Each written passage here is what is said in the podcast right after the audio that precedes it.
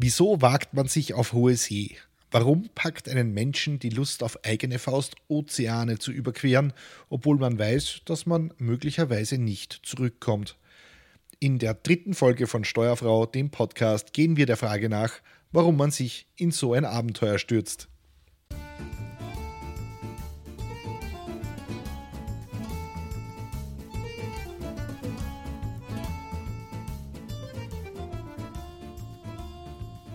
Willkommen bei der dritten Folge von Steuerfrau, dem Podcast über das Segeln, die Abenteuer auf hoher See, die Lust am Reisen und die kleinen und großen Geschichten aus Häfen, Buchten und den entlegensten und schönsten Plätzen dieser Welt. Mein Name ist Peter und ich bin eigentlich Journalist. Und keine Sorge, ihr müsst nicht mir die ganze Zeit zuhören, vom Segeln verstehe ich nämlich gar nichts. Aber zum Glück ist eine echte Fachfrau hier bei uns die Herrin der See, die Meisterin der Woge. Hier ist die echte Steuerfrau. Hier ist die Uli. Hallo Uli. Hallo Peter. Also vielen Dank für diese äh, Vorstellung. Es klingt jetzt vielleicht ein bisschen übertrieben in meinen Ohren. Also Herrin der See bin ich noch nicht, aber vielleicht wird es ja noch. Ich habe vielleicht das, das wird schon. Ja, ja genau, da bin ich überzeugt. Genau. Ja, also im wahren Leben bin ich äh, eigentlich auch Journalistin und dann bin ich tatsächlich auch Teilzeit Steuerfrau und Teilzeit Herrin der See. Na schau, immerhin in Teilzeit haben wir es geschafft und die zweite Folge war auch ein durchschlagender Erfolg und wir haben bewiesen, dass wir keine Ahnung von, den, äh, von der britischen Thronfolge haben unter anderem und dass wir nicht einmal wissen, wer der amtierende Prince of Wales ist, wie das Feedback gelautet hat. Ja, das stimmt, aber zum Glück haben wir aufmerksame Hörerinnen und äh, vielen Dank, liebe Karina, die hat sich als äh, wahre Adelsexpertin erwiesen äh, und hat uns auch gleich aufgeklärt, nämlich den Prince of Wales gibt es natürlich immer nur einmal. Und aktuell ist es der William äh, und der King Charles war es davor. Und der Bruder von, von William, der Harry, ist gerade mal der fünfte in der Thronfolge, haben wir jetzt gelernt, und ist als Senior Royal freiwillig ausgeschieden. Ja, also das haben wir jetzt durch unser Nichtwissen und unsere aufmerksame Hörerin Karina gelernt. Danke noch einmal. Steuerfrau, der Bildungspodcast, vielen Dank für das Feedback. Kannst du dich wenigstens noch erinnern, worum es in der letzten Folge gegangen ist? Ja klar, äh, es, es, war, es, war relativ, es war relativ spannend, weil ich nämlich gelernt habe, dass im Atlantik zu wenig Wasser für alle Häfen da ist. Das macht aber gar nichts, weil Seeleute immer in Schlangenlinien fahren, auch wenn sie ausnahmsweise mal nüchtern sind. Hallo, also ausnahmsweise nüchtern, dass Seeleute ständig trinken, ist also wirklich eine Mehr. Es stimmt zwar, dass in den Häfen manchmal ordentlich gebechert wird, aber das ist ja verständlich, weil wenn man dauernd Stürme und andere Widrigkeiten übersteht, dann muss man das ja feiern. Aber unterwegs gibt es eine strikte Promillgrenze und die meisten halten sich auch daran. Und das ist äh, ganz interessant. Die Promillgrenze ist in den verschiedenen Ländern unterschiedlich. Aber man kann sagen, so Pi mal Daumen 0,5 Promille in vielen Ländern, aber es gibt auch welche, wo du tatsächlich 0,0 Promille haben musst. Also Griechenland und Kroatien sind da ganz strikt. Und natürlich auch die Berufsschifffahrt, also die dürfen nichts trinken. Und da gibt es halt natürlich auch schwarze Schafe. Und lustigerweise aus meiner Zeit äh, als Lokaljournalistin habe ich da selbst einmal einen Bericht geschrieben über einen betrunkenen Frachtschiffkapitän auf der Donau. Der hat nämlich im Suff den Fährsteg im Donaunationalpark gerammt und ist in der Nacht dann aber weitergefahren und hat Fahrerflucht begangen, war allerdings nur mit fünf Knoten unterwegs. Schneller ist das Schiff nicht gefahren. Das sind so ungefähr 8 km/h und er wurde dann von der doch etwas schnelleren Polizei geschnappt. Nämlich zu Fuß angeblich, habe ich gehört. ich glaube, sie waren mit dem Fahrrad unterwegs. Jetzt mal kurz, ganz kurz zu einem ernsteren Thema. Ähm, also nein, wir haben keinen betrunken, nicht betrunken irgendwelche Ankerplätze gerammt. Aber vielleicht ist es euch aufgefallen, dieser Podcast enthält jetzt Werbung.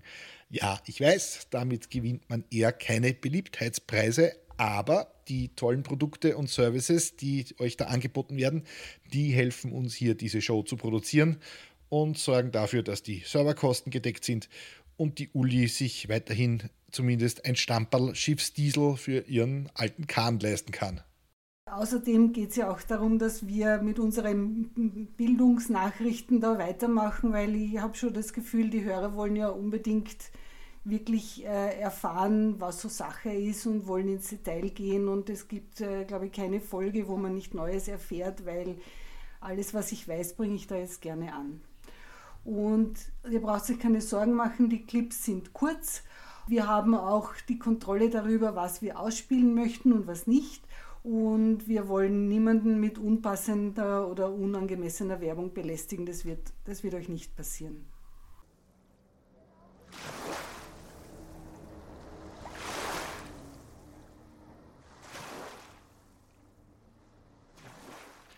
Uli. Peter.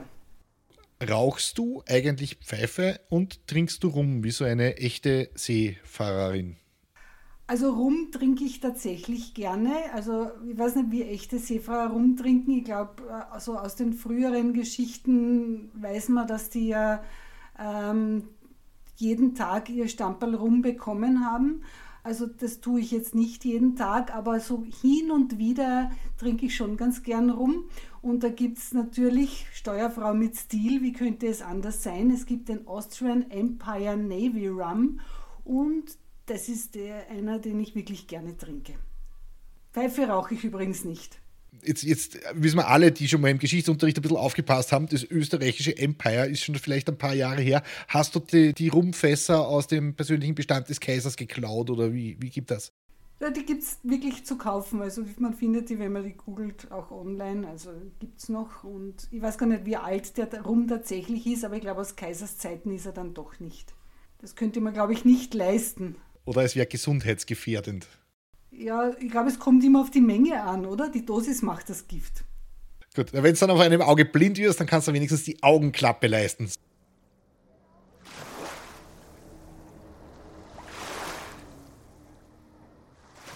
Wir wissen seit Episode 2, dass selbst der Ärmelkanal schon mordsgefährlich ist und man sich mit der Hohen See nicht lange spielen darf. Aber für diese Episode würde ich mich ja, würde ich, aber für diese Episode würde mich ja was anderes interessieren. Du bist ja da oft tagelang am Boot und ich kann mir vorstellen, dass man da nicht gerade lebt, so wie im Four Seasons. Und ihr seid zu zweit und auf einer, Entschuldigung, den Ausdruck Nussschale unterwegs. Also da, das muss, sagen wir so, da kommt man sich schon nahe. Also da muss man sich schon wirklich, wirklich gern haben, oder?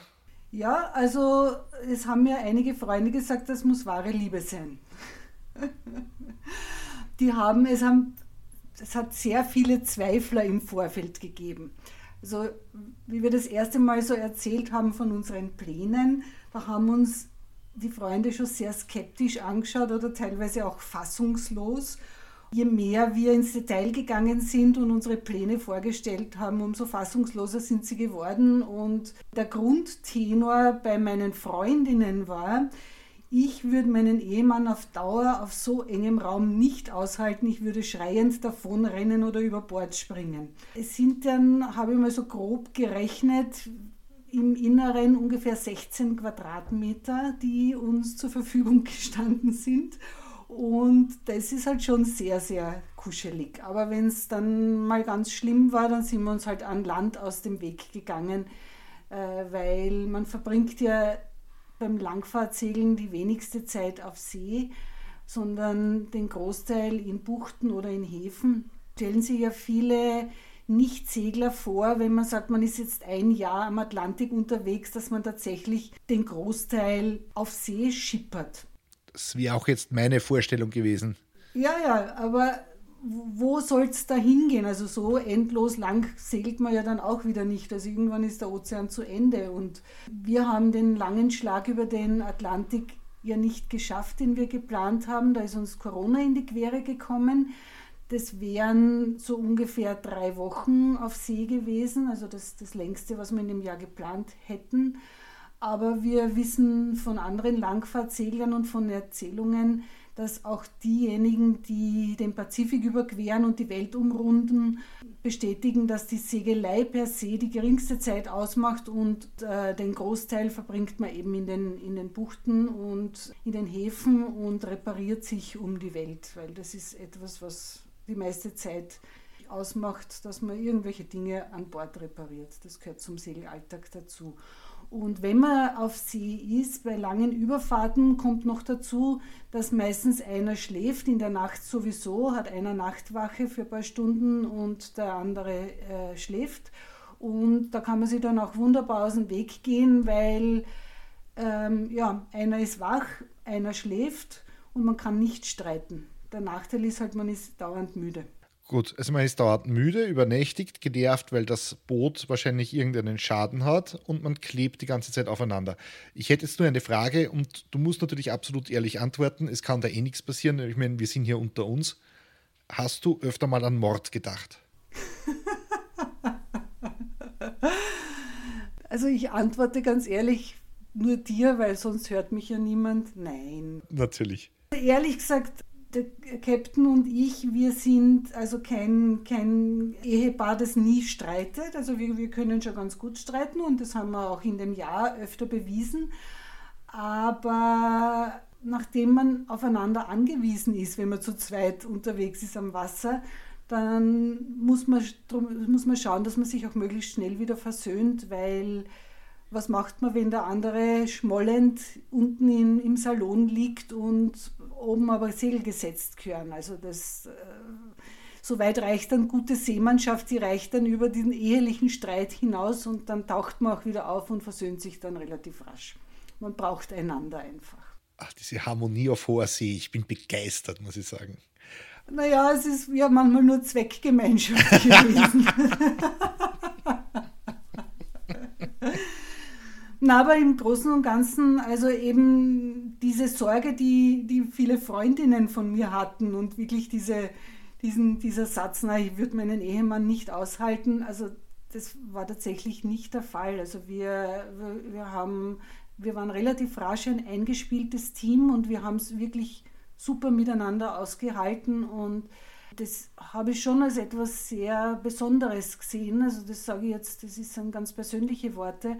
Also für mich war das schon eine besondere Ebene der, der Partnerschaft, dass man so kritische Situationen und, und die, die kommen einfach bei so einer Reise, dass man die gemeinsam durchsteht und gemeinsam trägt und aufeinander schaut, aufeinander Rücksicht nimmt, füreinander da ist und dass man die dann auch gemeinsam meistern kann und dann hinterher gemeinsam ein Stamperl trinken kann auf das Wohl des anderen und auf das Wohl von Meeresgott und auf das, ja, auf das Glück zwischen Captain und Crew.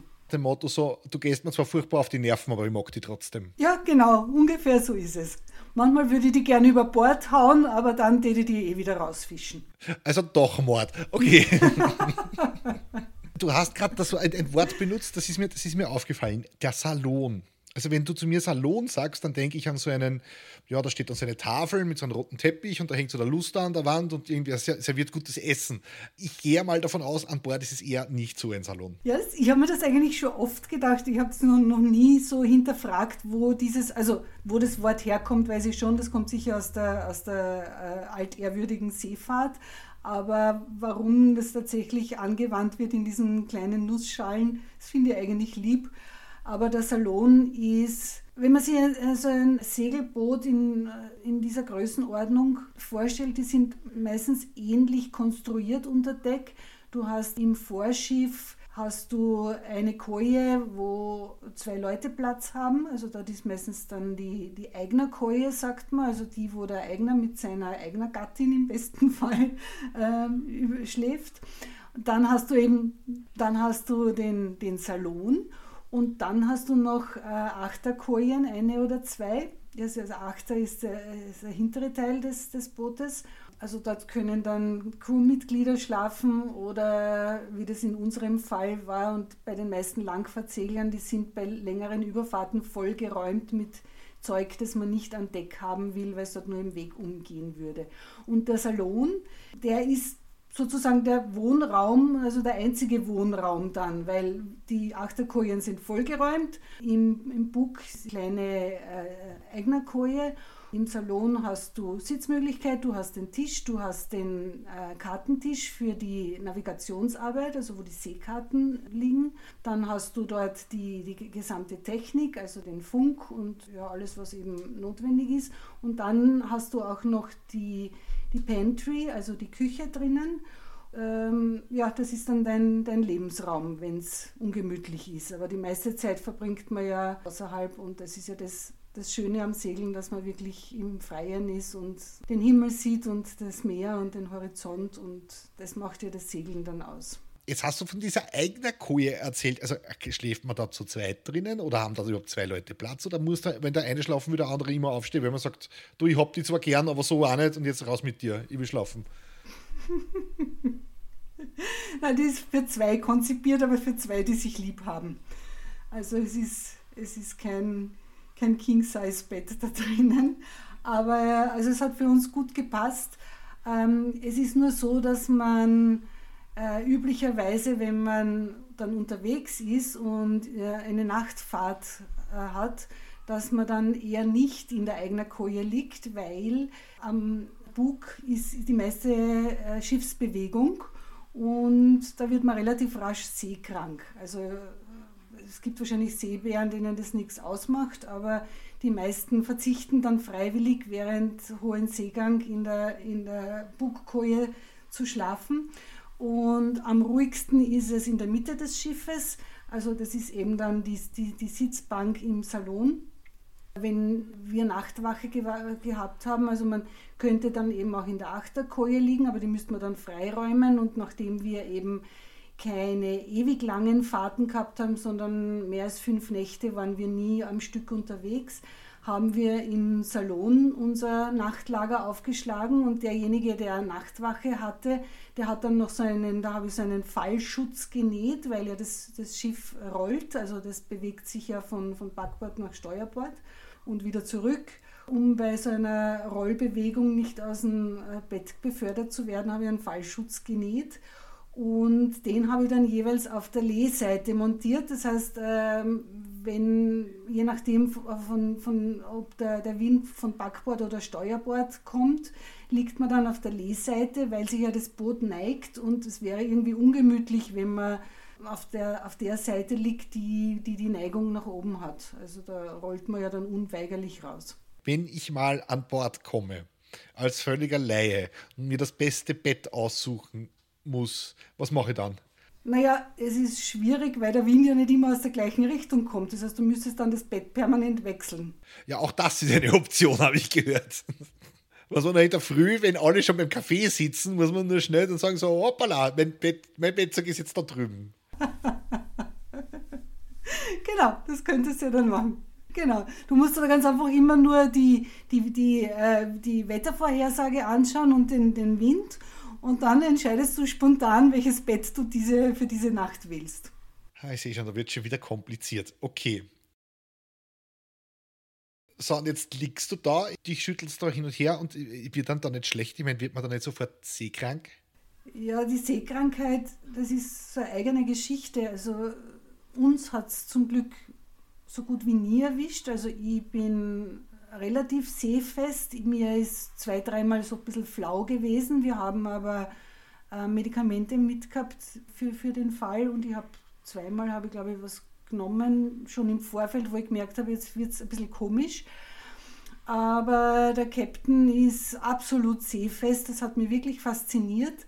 Der hat auch äh, bei viel Welle hat der im Motorraum Reparaturen gemacht und da ist er so kopfüber gehängt und hat äh, Schrauben fixiert und das Boot war in vollster Bewegung und er hat seelenruhig äh, seine, seine Arbeit gemacht und von Seekrankheit keine Spur. Und das ist halt etwas, das kannst du nicht aussuchen. Das weiß man auch im Vorfeld nicht. Also wenn jemand behauptet, ah, ich wäre sicher nie seekrank, weil mir macht das Fliegen nichts und das Autofahren und ich bin also das, man muss selbst einmal die Erfahrung gemacht haben, um zu wissen, ob man seefest ist oder nicht. Und es kann auch die, die ärgsten Seebären erwischen. Es kann sogar sein, dass man eben jahrelang seefest war und dann doch einmal seekrank wird. Also man ist nie davor gefeit. Ja, also die, die wenigsten Leute können das jetzt eigentlich äh, festmachen, warum sie seekrank werden oder wie sie das verhindern könnten. Aber ich habe interessanterweise jetzt erst vor kurzem einen, einen Podcast gehört und da hat ein, ein Facharzt, ein Allergiefacharzt, äh, der Dr. Jarisch, der ist der Gründer vom Allergiezentrum Floridsdorf, der hat zum Thema Seekrankheit gesprochen, weil er selbst passionierter Segler ist und selbst auch schon seekrank geworden ist und deswegen weiß, wovon er spricht. Es gibt nämlich ein wunderbares Sprichwort, wenn du seekrank wirst, dann willst du nur mehr sterben und wenn du dann richtig seekrank bist, dann hast du Angst, dass du nie stirbst. Das, das klingt erbaulich. das ist schön, gell? Aber Seekrankheit, das habe ich jetzt vom, vom Podcast von Dr. Jarisch erfahren, ist eine eine der Krankheiten, die am allermeisten zu Selbstmordgedanken führen, weil es, weil es so schrecklich sein kann. Also äh, etwas, was man nicht erleben möchte. Und was ich jetzt auch erfahren habe, ist, dass es mit dem Histaminspiegel zusammenhängt. Das heißt, je höher der Histaminspiegel, umso leichter wird man seekrank.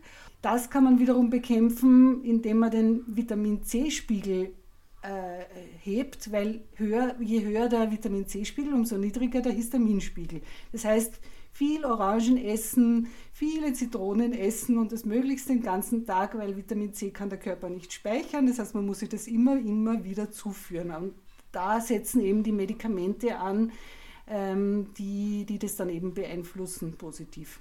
Und wenn man viele Orangen isst, verhindert das kaputt. Stimmt. Auch ganz wichtig. Ja, Peter, ich bin begeistert, was du alles über die Seefahrt weißt. Ja, ja, ja, ich habe alle Piraten der Karibik-Filme gesehen. Ah, okay. Bildungsfernsehen. Mhm. Mhm, mhm.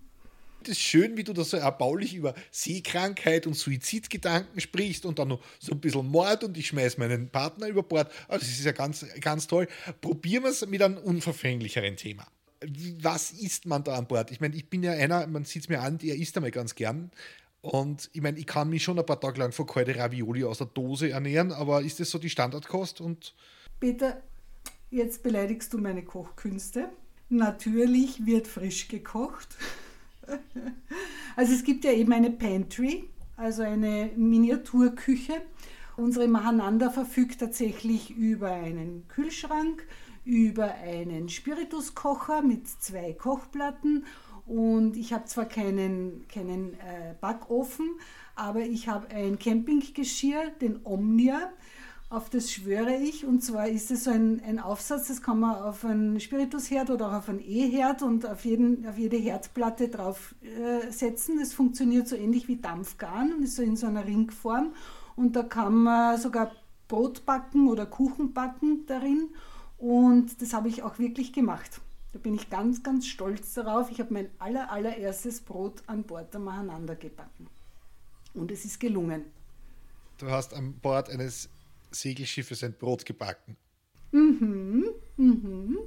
Und ich kann sogar bei Wind und Welle kochen. Das ist zwar manchmal ein bisschen abenteuerlich, weil wenn es dann den, den Tee waagrecht aus der Kanne weht, dann äh, wird es ein bisschen schwierig, aber es ist alles machbar. Man muss halt ein bisschen jonglieren können und man, man muss halt ein bisschen ähm, Zirkuskünste anwenden, um im Gleichgewicht zu bleiben. Und äh, es gibt halt einige Widrigkeiten zu überwinden, aber im Großen und Ganzen kann man mit, mit, mit einfachen Hilfsmitteln wunderbar kochen. Und, äh, wir haben bei mehrtägigen Überfahrten immer frisch gegessen, beziehungsweise ich habe dann schon für den ersten Tag habe ich immer vorgekocht, weil, es natürlich umständlich ist, das ist schon ganz klar bei den Schiffsbewegungen, aber es ist auf jeden Fall, es gab nie kalte Ravioli aus der Dose.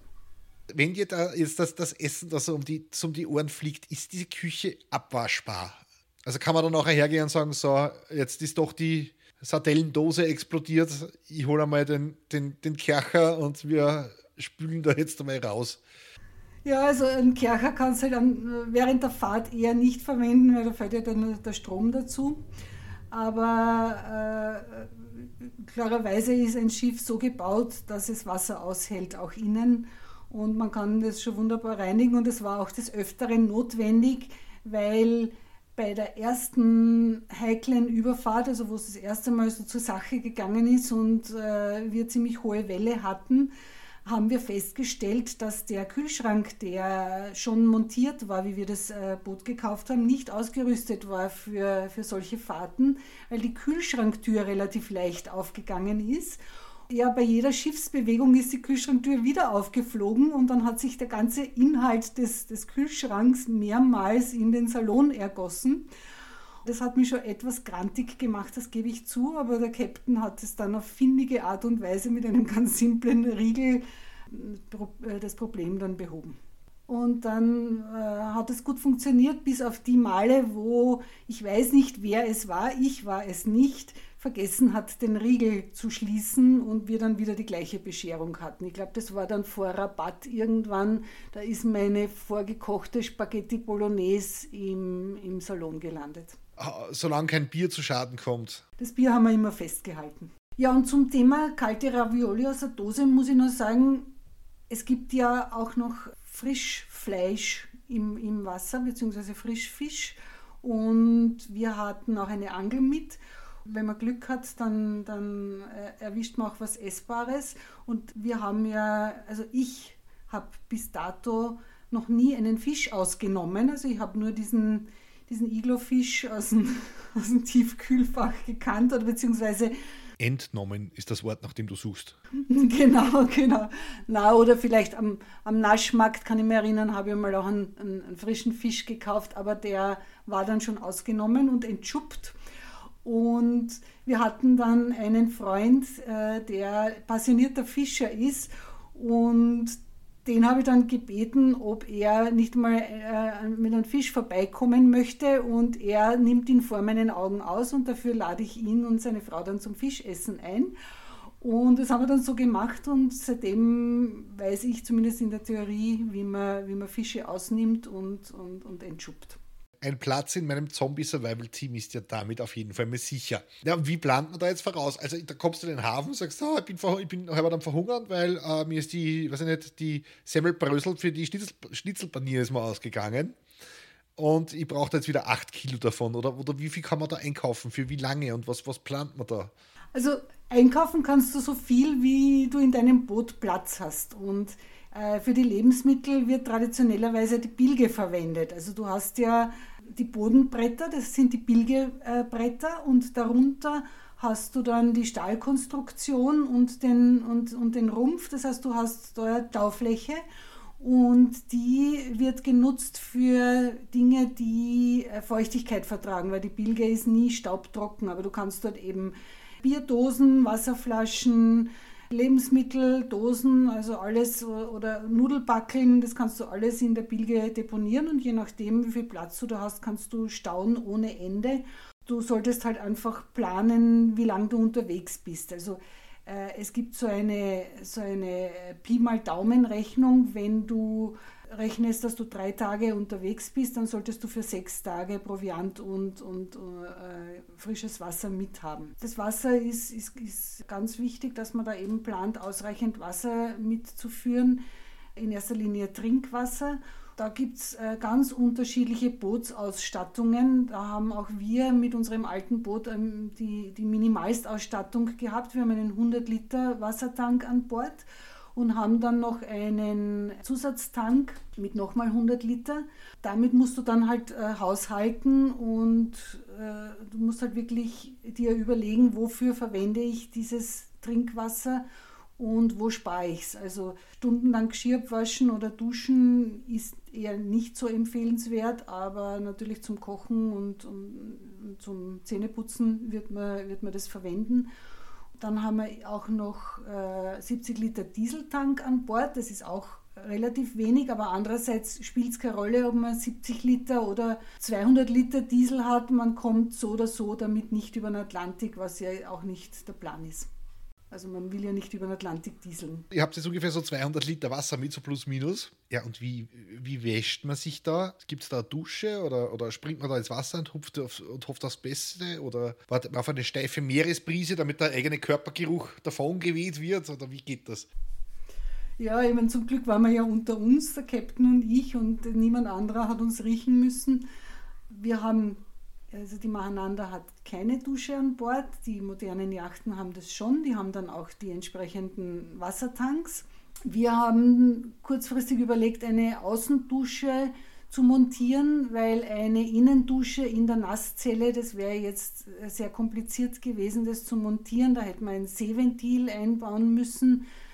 Und wir wollen ungern weitere Löcher in unseren Rumpf bohren, weil je weniger Seeventile, umso sicherer. Die müssen ja während der Fahrt geschlossen werden, weil die eben ein Sicherheitsrisiko darstellen, wenn sie offen wären. Es gibt ja aber eh genug Wasser rundherum, also man nimmt dann einfach einen, einen Kübel, die Bütz heißt es, und den hält man dann kurz in, in den Atlantik und dann hat man ausreichend Wasser, um sich mit Salzwasser zu duschen. Und es gibt äh, auch Salzwasser-Shampoos, die eigens für, für, die, für Segler hergestellt werden und mit denen kann man sie reinigen und dann verwendet man möglichst wenig Wasser nur zum, zum Nachspülen eben. Also das funktioniert ganz gut. Und die, die äh, Langfahrtsegler-Community, die ist da so zweigeteilter Meinung, was den Wassermacher betrifft. Also die eine Hälfte schwört drauf, die anderen lehnen das ab. Der Wassermacher, das ist ein äh, ganz ein simples Prinzip. Ähm, das ist eine Maschine, die Salzwasser mit Hochdruck durch eine Röhre mit einer Membran drückt und ähm, da entsteht aus Salzwasser Süßwasser. Der Nachteil ist, dass die sehr leicht kaputt wird und dass sie auch äh, permanent verwendet werden muss, weil sonst wird es auch kaputt und sie braucht da sehr viel Strom. Es ist ja auch keine Ressource, die dir ewig zur Verfügung steht. Ich meine, ich bei meinem Haus habe eine Stromleitung, die geht da und solange es, weiß ich nicht, die EVN da draußen gibt, werde ich einen Strom haben. Aber das ist ja am Atlantik eher nicht so. Wie, wie kommt man da zu einem Strom? Ja, ich meine, der Vorteil ist, ich habe keine EVN-Stromrechnung zu zahlen. Das ist allerdings ein Riesenvorteil mittlerweile. Ja, ja. schon. Ja. schon. Also habe ich mich jeden Monat gefreut, dass ich wieder keine EVN-Rechnung hatte und trotzdem Strom hatte. Wir haben nämlich uns den Strom selbst erzeugt. Und zwar haben wir ein Solarpanel an Bord, also das haben wir montiert, und einen Windgenerator. Leider, leider hat es mit dem Windgenerator nicht ganz so funktioniert, wie wir uns das vorgestellt haben. Das war nämlich unser Sorgenkind, der hat nach einem Monat das erste Mal den Geist aufgegeben. Wir haben dann mehrfach versucht, ihn zu reparieren. Und es ist uns zwischendurch auch gelungen, da hat er dann wieder funktioniert und dann wieder doch nicht. Und äh, also ich weiß nicht, der hat so ein Eigenleben geführt und wir haben ganz, ganz viele Techniker bemüht, sowohl in den Häfen, also man trifft ja auch immer wieder auf Segler, die äh, Ingenieure sind, die vom Fach sind und ganz viele haben sich das angeschaut, weil sie selbst schon interessiert daran waren, woran liegt es, dass dieses, dieses Ding nicht tut, wie es soll, aber es hat eigentlich niemand bis dato den Fehler finden können. Also wir haben einen Windgenerator, der sprudelt fröhlich vor sich hin, aber produziert nur selten Strom. Und das Solarpanel produziert eben auch Strom, das hat einwandfrei Strom geliefert. In der Nacht wird es halt ein bisschen schwierig mit Solarpanel. Wir haben aber das Glück, wir haben, also kann man sehen jetzt als Glück oder Unglück, aber wir haben sehr wenig Verbraucher an Bord, weil wir eben äh, sehr reduziert äh, gelebt haben auf dem Mahananda. Also wir haben eigentlich der größte Stromfresser ist der Kühlschrank. Und ansonsten haben wir halt die Funkanlage und den Plotter und die, das Licht und die Steckdosen fürs Handy und so weiter. Also das sind eben die, die, die 12 Volt äh, Steckdosen. Und die Positionslichter, die müssen in der Nacht äh, eingeschaltet werden, weil jedes, jedes Schiff muss anhand der Positionslichter erkennbar sein, was es für ein Schiffstyp ist. Also ist es eben ein ein, ein, ein Frachtschiff, ist es ein Kreuzfahrtschiff, ist es ein Segelschiff. Äh, du musst da sehen, in welche Richtung es fährt. Das siehst du durch die Rot-Grün-Positionslichter. Das braucht natürlich auch Strom. Aber eigentlich ist es überschaubar. Im Vergleich jetzt zur, zu, zum Durchschnittseuropäer ist es minimal gewesen. Also nichts mit Haarföhn, Glätteisen, an Land geht es schon. Also wenn, wenn wir dann in den Hafen gekommen sind, dann haben wir umgestellt von, von, von Bordstrom auf Landstrom. Da hast du die Steckdosen an den, an den, an den Piers. Also an, wenn du an Land bist, dann, dann äh, krieg, hast du die 220 Volt. Während der Fahrt hast du eben nur 15 Volt. Und es wir haben sogar einen Stromumwandler an Bord. Den kannst du auch während der Fahrt, da kannst du dann auch während der Fahrt theoretisch den Föhn anhängen. Der Nachteil ist halt, da musst du wirklich viel Strom erzeugen, um das dann ausgleichen zu können. Und ganz ehrlich, wer will beim Langfahrtsegeln eine Föhnfrisur? Die hält wahrscheinlich, bis man aus dem Salon rauskommt. genau. Und du hast ja dann eh die Naturföhnfrisur, das ist ja auch okay. Aber es war sehr lustig. Ähm, kurz vor unserer Ab äh, haben wir uns nur mit Freunden und Familie getroffen. Meine Schwägerin, die Schwester vom Captain, die ist von einem Entsetzen ins andere gefallen, als sie gehört hat, welche welche Annehmlichkeiten ich vermissen werde. Die hat eben gesagt, na, sie kann sich das überhaupt nicht vorstellen, weil wenn sie eine Kreuzfahrt macht, dann ist sie schon unglücklich, wenn sie nur eine Steckdose hat, weil sie braucht mindestens drei Steckdosen im Bad, weil sie braucht ja den Föhn und das Glätteisen und dann keine Ahnung noch was für ein Gerät. Ohne dem kann sie einfach nicht leben. Und ich habe so lachen müssen, weil so genau das Gegenteil ist von, den, von diesen, von diesen äh, Wünschen, die die Langfahrtsegler haben. Also, äh, und, du, und du hast andere Sorgen, also nicht absaufen wäre so die erste Mal. Das ist einmal so, glaube ich, das, das Entscheidende. Also das ist das, das, das alles Entscheidende ist, ober Wasser bleiben, bitte. Das also das für mich zweitentscheidendste Bedürfnis über das müssen wir jetzt an kurz reden. Also vor allem auch so Leute wie ich, die gern sehr lange am Klo sitzen und dabei Zeitung lesen. Wie, wie geht man an Bord dem Geschäft nach? Ich meine, ich habe Freunde, die haben mir da ein bisschen an Grausen eingeredet. Die haben selber so ein kleines Segelbootal und haben uns schon jetzt vor Monaten einmal eingeladen und ich traue mich nicht, weil die haben mir erklärt, ich muss mein Geschäft in Alufolie verrichten und das nachher einpacken. Und da war es bei mir vorbei. Also das kann ich mir so nicht vorstellen. Vielleicht hast du es ein bisschen missverstanden. Äh, vielleicht haben sie gemeint, du sollst das äh, Klopapier in Alufolie einwickeln, weil in die Bordtoilette darfst du kein Papier werfen, sonst verstopft sie. Das ist die Freude jedes Skippers. Irgendwann ereilt es auch jeden. Es ist nämlich so, wenn er bis zum Unterarm, also bis zum Ellbogen so drin hängt dann und. Ja, ja, genau. Es ist nämlich nicht die Frage, ob du die Bordtoilette reinigen musst, sondern wann musst du sie reinigen. Und irgendwann einmal klingt es jeden und es ist einfach grausig. Also man kann es nicht anders sagen, aber es gehört halt auch dazu. Aber es ist auch besser für die Crew, wenn sie sich weit entfernt, weil die Geruchsbelästigung ist nicht unerheblich. Also das ist äh, Captains Aufgabe auch gewesen, habe nicht ich gemacht. Also das ist äh, die, die Captains Ehre quasi, bis, bis zur Schulter im Klo feststecken. genau. Ja, also jetzt habe ich, glaube ich, das Bild des Captain getrübt. Also, er ist nicht immer im, in der weißen Uniform mit goldenen Epauletten an, an Deck erschienen und hat Befehle erteilt. Er hatte auch manchmal andere Dinge zu tun.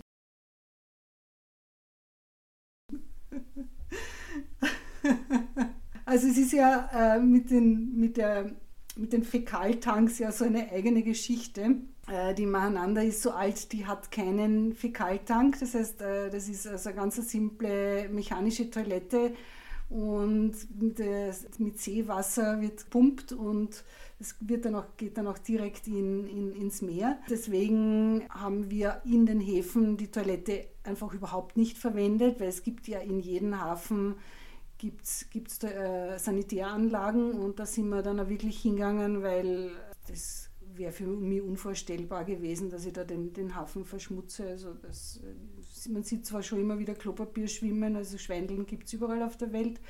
Wir haben das eben nicht getan. Wie früher am Bahnhof, wo da die, die Würste ja. noch einfach durch den, durch den Zug runtergefallen sind. Und deshalb durfte man am Bahnhof nie kacken ja, ja. gehen. Stimmt. Ja, an das kann ich mich sogar noch erinnern, an diese, an diese äh, Zugtoiletten. Ja, okay. Ja, ich auch. So alt, so alt sind wir. Reden wir nicht mehr davon. Ja, die, also die modernen äh, Boote müssen, äh, haben sowieso Fäkaltanks äh, eingebaut und äh, Boote, die das nicht haben und die äh, jünger sind als 1980 gebaut, die müssen nachrüsten. Das ist in den meisten Ländern so. Also das, das ist länderweise unterschiedlich, aber das Prinzip ist ähnlich und die Fäkaltanks, die können entweder in den Häfen, werden die, wird es abgepumpt, äh, oder man darf sie auch im, im Meer entleeren. Und da gibt es dann wieder länderweise Unterschiede. Also die Deutschen sind da ganz streng, muss man zwölf Meilen von der Küste entfernt sein. Die Norweger zum Beispiel sagen, ab 300 Meter von der Küste entfernt ist das schon in Ordnung man sollte halt möglichst weit weg sein und es sollte bitte niemand in der Nähe sein. Also es ist halt einfach eine grausliche Geschichte, aber was soll man machen, es gehört dazu. Im internationalen Übereinkommen zur Verhütung der Meeresverschmutzung durch Schiffe, das heißt MARPOL, wird die Entsorgung von Abwasser geregelt und das international und da gibt es eben einen Mindestabstand zur Küste. Ja, wie geht man generell mit, mit Müll um? Also wenn, wenn ich jetzt dann, weiß ich nicht, ein Schokoriegel ist, dann haue ich das Papier ins Wasser oder wie funktioniert das? Also Peter, ich bin schockiert. Na, das war jetzt. so wie du wahrscheinlich im Waldviertel den Müll in den Wald schmeißt, oder? Aha, schon wieder immer dieser Waldviertel-Hate in diesem Podcast. ich bin entsetzt. Na, aber es ist eh klar, also der Großteil der Segler liebt die Natur und entsprechend ist Müll ins Meer zu werfen ein No-Go. Und zwar ist es Plastik sowieso nicht, aber auch kein Papier und da wird einfach nichts ins Meer geworfen, außer organische Abfälle. Im Gegenteil, die meisten Segler fischen systematisch Plastik aus, aus dem Meer, weil es Buchten gibt, wo das äh, angeschwemmt wird. Und wenn man dann zufällig in so eine Bucht gerät und man sieht, da ist jetzt so richtige äh, äh, Plastikansammlung, dann machen das ganz viele, dass sie dann ins Dingi steigen, also in ihr Beiboot und hinfahren und Müll einsammeln. Also das, das, nehmen die meisten Segler schon, schon sehr genau und sind da wirklich sehr gewissenhaft. Also du kämpfst ja jetzt nicht nur ums Überleben, sondern hast ja auch einmal Zeit für dich. Und was, was macht man dann? Also Netflix aufdrehen und einmal so eine Serie durchbingen wird es wahrscheinlich eher nicht sein. Ne? Na, weil da sind wir wieder beim Stromthema. Das wird ein bisschen schwierig. Und abgesehen davon gibt es ja ab einer gewissen Entfernung von der Küste sowieso kein WLAN mehr. Wo kein WLAN, da auch kein Netflix. Aber das, ja, also zum einen wird einem sowieso nie Fahrt an Bord, weil es gibt immer was zu reparieren. Also das ist die, die Lieblingsbeschäftigung von, von meinem Captain. Der hat seine, seine Freizeit gerne mit Reparaturen verbracht und hat immer irgendwas gefunden. Es gibt nämlich das Paradoxon der To-Do-Liste aller Segler. Und das schaut so aus, dass je mehr du von der Liste streichst, umso länger wird die Liste, weil es gibt kein Boot, an dem einmal nichts zu tun wäre. Und die meisten Segler haben so To-Do-Listen und haken die regelmäßig ab. Und immer wenn sie mal Zeit haben, dann wird irgendwas von dieser Liste erfüllt. Aber blöderweise kommen dann schon wieder drei neue Dinge dazu, die dann zu erledigen sind. Und deswegen hört diese Liste nie auf. Und es gibt manche, die aus diesem Grund nie ihre geplante Reise starten, weil sie nämlich sagen, erst wenn alles abgearbeitet ist und wenn ich mir sicher bin, dass ich nichts mehr zu tun habe, dann starte ich. Und das passiert nie im Seglerleben. Das weiß man doch, dass man gegen Murphy's Law nicht gewinnen kann, oder? Eben, sollte man wissen. Ja, aber ansonsten, wenn, also ich habe jetzt eher weniger repariert. Ich habe mehr Zeit dann verbracht mit Kochen und Abwaschen, weil das dauert dann doch länger als im, in einer normalen Küche. Ich habe sehr gerne gelesen, weil ich beim Lesen auch nicht seekrank werde. Das ist nämlich schon für viele ein Problem. Die können zwar gerade ausschauen und können vielleicht auch noch liegen und schlafen, aber können nicht lesen, weil du ja dann dein, dein Gehirn auf, äh, auf Bewegungslosigkeit programmierst und das äh, das dann nicht kombinieren kann mit der Bewegung an Bord. Äh, was wir beide auch wirklich mittlerweile beherrschen, wie sonst kaum jemand ist, einfach aufs Meer zu schauen und nichts zu tun. Also da sind wir echte Profis mittlerweile. Wir haben festgestellt, dass uns dabei nie langweilig wird, weil das Meer die Farben permanent wechselt. Also das, äh, du hast manches Mal so richtig leuchtendes Blau, dann wechselt sie in, in, Babyrosa, dann schaut es aus wie, wie flüssiges Silber, das sich so ganz träge bewegt. Dann ist es wieder dunkelgrau und bedrohlich oder du hast weiß, weiße Gischtfetzen, die äh, über, über die nacheinander gespült werden und in der Nacht siehst du das Meeresleuchten und ja, also irgendwie ist es immer in Bewegung. Das Meer bringt einen zur Ruhe und ja, es erzeugt irgendwie so eine gewisse Zufriedenheit. Man kann es gar nicht beschreiben, man muss es, glaube ich, mal erlebt haben. Uli, das war jetzt das schönste Schlusswort, das du jemals gesprochen hast. Aber ganz fertig sind wir noch nicht, weil wir müssen nämlich euch noch eine Geschichte erzählen.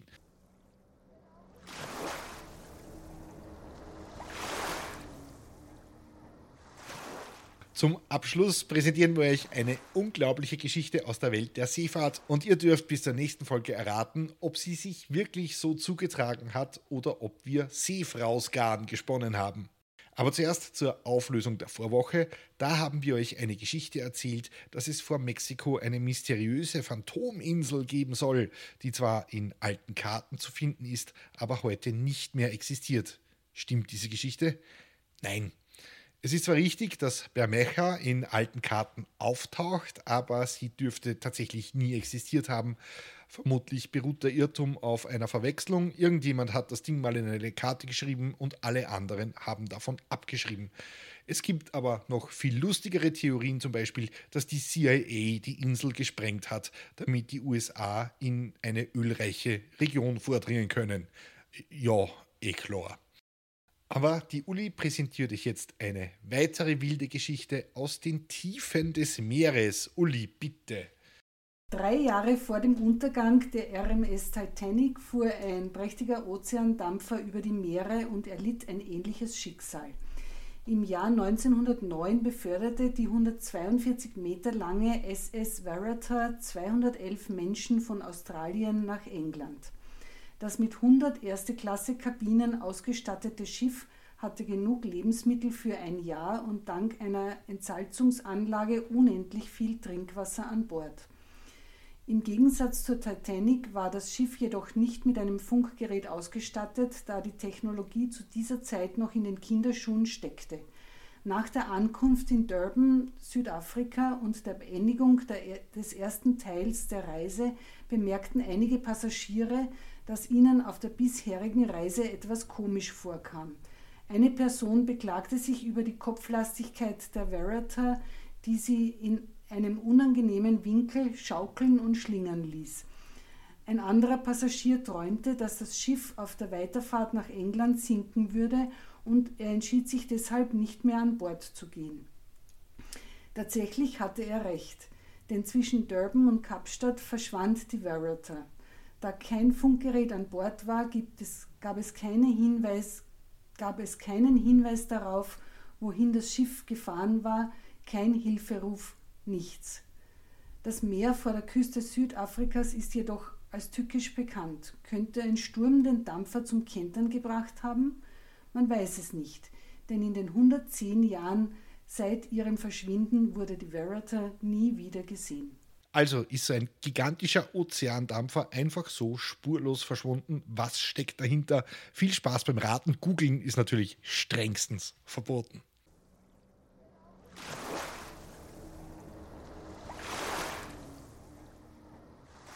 Ja, und das war sie, die dritte Episode von Steuerfrau, der Podcast. Wenn euch die Folge gefallen hat, könnt ihr uns auf steadyhq.com slash Steuerfrau einen Euro in den Hut werfen, indem ihr an Bord anheuert und Matrosin oder Matrose werdet. Danke an Bettina, die diesen Podcast somit schon unterstützt. Keine Sorge, die ersten 30 Tage als Matrosin oder Matrose sind kostenlos und ihr erhaltet die aktuelle Folge immer einen Tag früher als alle anderen. Wenn ihr auf Steady den kostenlosen Newsletter abonniert, bekommt ihr nicht nur den Status als Leichtmatrose, sondern ihr kriegt auch noch kostenlos Bonusmaterial. Also in diesem Fall sind das Bilder von Uli, wie sie äh, kopfüber in einem Fäkaltank hängt, oder wie war das? Der Captain. Ich hing nie im Fäkaltank und schon gar nicht kopfüber. Gut, äh, ihr kriegt irgendein grausliches Foto. Ich werde mich bemühen. Okay, ein grausliches Foto kommt auf jeden Fall. Ähm, besonders freuen wir uns natürlich über Reviews auf Spotify, Apple Podcasts und überall, wo ihr Podcasts bewerten könnt. Wenn ihr uns Feedback geben wollt oder wenn ihr uns von euren Abenteuern auf hoher See berichten wollt, dann schickt uns doch eine Nachricht auf Steady, Threads oder Instagram unter steuerfraupodcast oder per Mail an steuerfraupodcast.gmail.com. Uli, noch irgendwelche letzten Worte? Ja, dann möchte ich euch noch einmal an meinen Blog erinnern, www.sailing-mahananda.com. Den habe ich während unserer Reise am Atlantik geschrieben und da gibt es noch ganz, ganz viele Geschichten, für die da gar nicht der Platz reichen würde. Also ich bin voller Geschichten, wie das halt so ist bei einer Journalistin und Fotos gibt es auch jede Menge. Also vielleicht einfach mal reinschauen und reinlesen. Und ich möchte euch an dieser Stelle noch meinen Podcast Mörderisches Österreich ans Herz legen. Und wie der Name schon sagt, geht es dabei ziemlich handfest zu. Da werden Körperteile abgetrennt, Leichen zersägt, angezündet und allerhand lustige Dinge passieren da. Also ihr merkt schon, das ist was für die härteren, hartgesotteneren unter euch. Aber ich freue mich, wenn ihr trotzdem reinhört. Ja, braucht ihr halt ein bisschen stärkere Nerven. Aber das haltet ihr schon aus. Die nächste Folge von Steuerfrau, der Podcast, erscheint auf Spotify, Apple, Amazon, Pandora, Google Podcast, Odyssey, Deezer, Overcast, Pocketcasts, Player FM, Radio Public und auf YouTube. Ja, ihr könnt euch dort diesen Podcast auch anschauen. Wie das geht, ich weiß es nicht. Es ist Technomagie. Vielen Dank fürs Zuhören. Bussi und Baba und immer schön aufs Meer rausschauen. Das beruhigt, haben wir heute gehört. Ja, und ich schicke an alle Seebären und alle Seebärinnen und an alle Landratten und Landrätinnen ein Ahoi.